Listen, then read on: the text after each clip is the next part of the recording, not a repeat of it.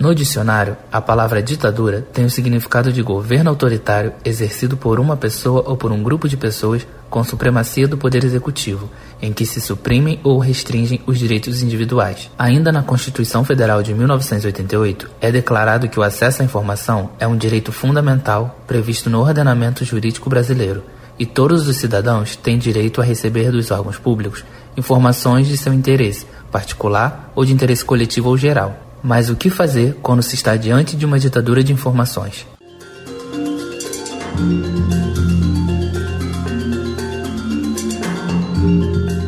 Nos anos 70, o Brasil enfrentou uma devastadora epidemia de meningite, um momento que, assim como a pandemia do novo coronavírus, superlotou hospitais, cancelou eventos e tirou a vida de muitos brasileiros. Outro fator comum entre elas foi a questão da não precisão exata quanto aos números de casos doentes e óbitos.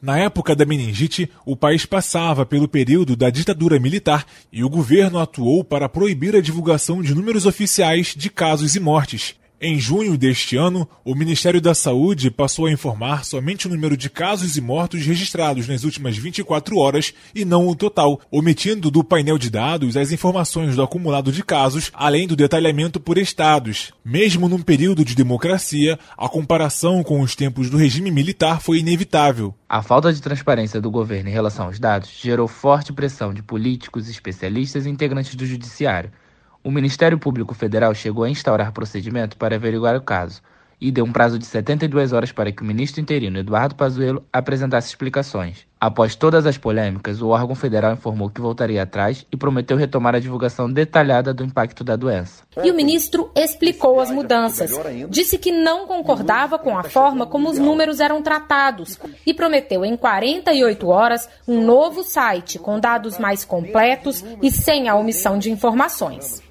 Esses dados estão e serão online imediatamente para que possam ser usados pelos gestores. A desinformação gerada pelo Ministério fez com que acontecesse um fato inédito no jornalismo brasileiro. Os veículos de imprensa considerados concorrentes, tais como o Estadão, Folha, o UOL e o Globo se uniram de forma colaborativa para compartilhar as informações atualizadas sobre os números de casos da Covid-19. Os portais passaram a coletar os números nas secretarias estaduais de saúde dos 26 estados, mais o Distrito Federal, e divulgaram os dados coletados todos os dias às 20 horas. Os veículos de comunicação do Brasil decidiram se unir e coletar em conjunto os dados dos 26 estados e também do Distrito Federal. Ontem, por exemplo, foram 849 mortes quase 200 a mais do que o número total divulgado pelo governo.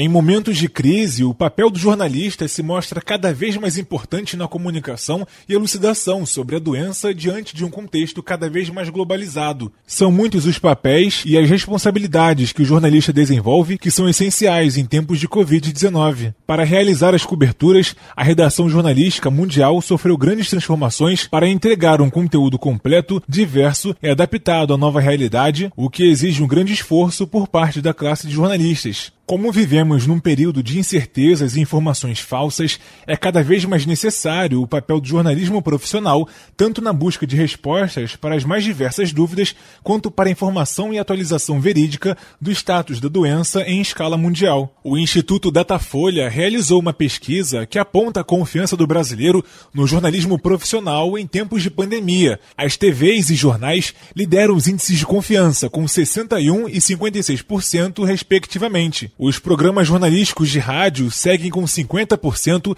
e sites de notícia 38%. Apenas 12% dos respondentes dizem confiar no que é compartilhado em aplicativos de mensagem e mídias sociais.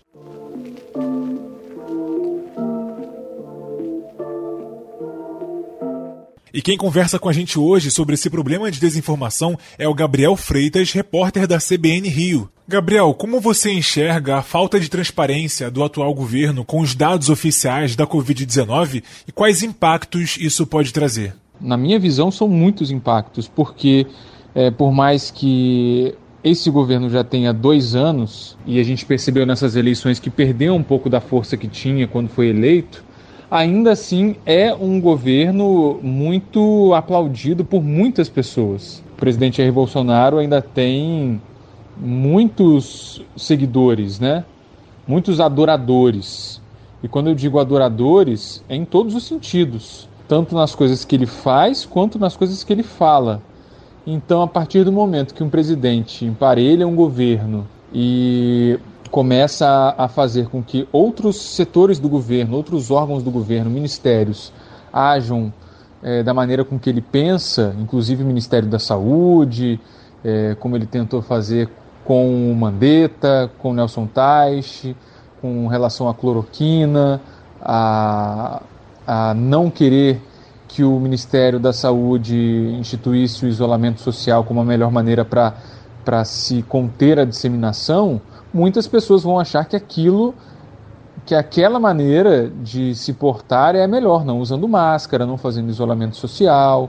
Então, acredito que o governo federal tem também sua responsabilidade e, e grande com relação à pandemia e a proporção que a pandemia alcançou. E a questão da falta de transparência é a mesma coisa, no, no mesmo nível.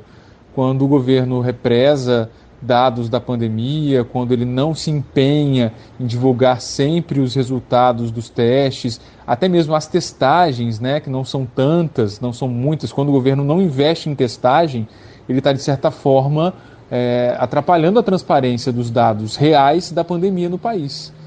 Então, isso atrapalha o, o cidadão como um todo, né? não só a imprensa, como toda a sociedade, porque a sociedade vai agir de acordo com o que o governo está determinando e está colaborando para que aconteça. A pandemia tem subido bastante agora. A gente percebe que em hospitais particulares, principalmente aqui no Rio, os leitos estão sendo ocupados de uma maneira incrível. A gente já fez, inclusive, matérias relacionadas a isso na semana passada.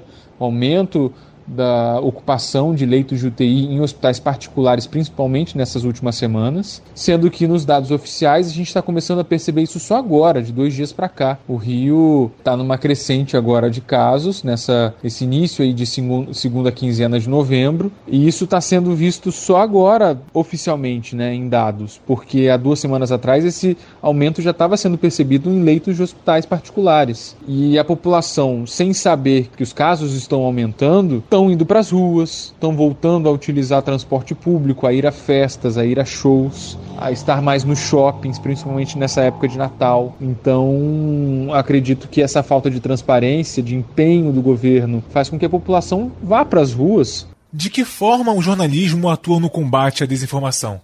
E eu acho que o jornalismo faz o papel inverso, tenta de todas as formas trazer dados concretos, confiáveis mesmo com o governo federal não dando, naquela época, né, quando o consórcio se formou, dados reais, confiáveis, para que o jornalismo pudesse expor à população, o próprio jornalismo e empresas de comunicação fizeram seu consórcio para tentar, junto às secretarias estaduais de saúde, conseguir dados fiéis de como está a pandemia. Então, eu acho que é muito importante que a imprensa se una nesse momento para que a população se informe da melhor maneira possível. E você acha que uma informação precisa e apurada é capaz de salvar uma vida nesse cenário da pandemia? Ela vai conseguir salvar não só uma vida, como várias. Nos veículos tradicionais de imprensa, a gente consegue perceber essa força da informação, né? Querendo ou não, por mais que o brasileiro esteja já navegando pela internet de forma muito massiva, a TV e o rádio ainda são veículos muito importantes para quem não tem tanto acesso assim à internet. Quando você trabalha numa rádio, como é o meu caso,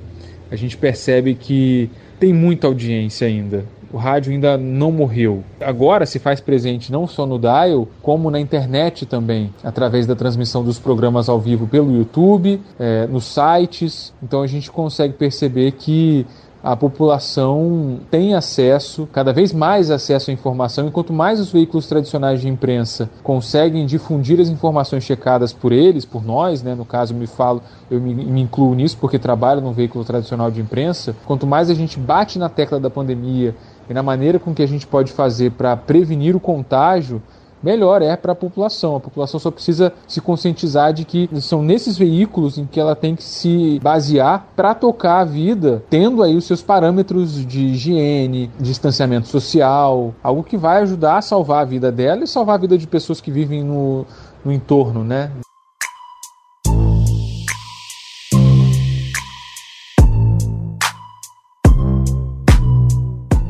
Esse episódio utilizou áudios da TV Brasil e da TV Globo e teve roteiro, produção e edição de Guilherme Persil e Juan Couto. Ele é parte do nosso trabalho de conclusão de curso de comunicação social com habilitação em jornalismo da Unicarioca no Rio de Janeiro. Obrigado pela companhia e até a próxima.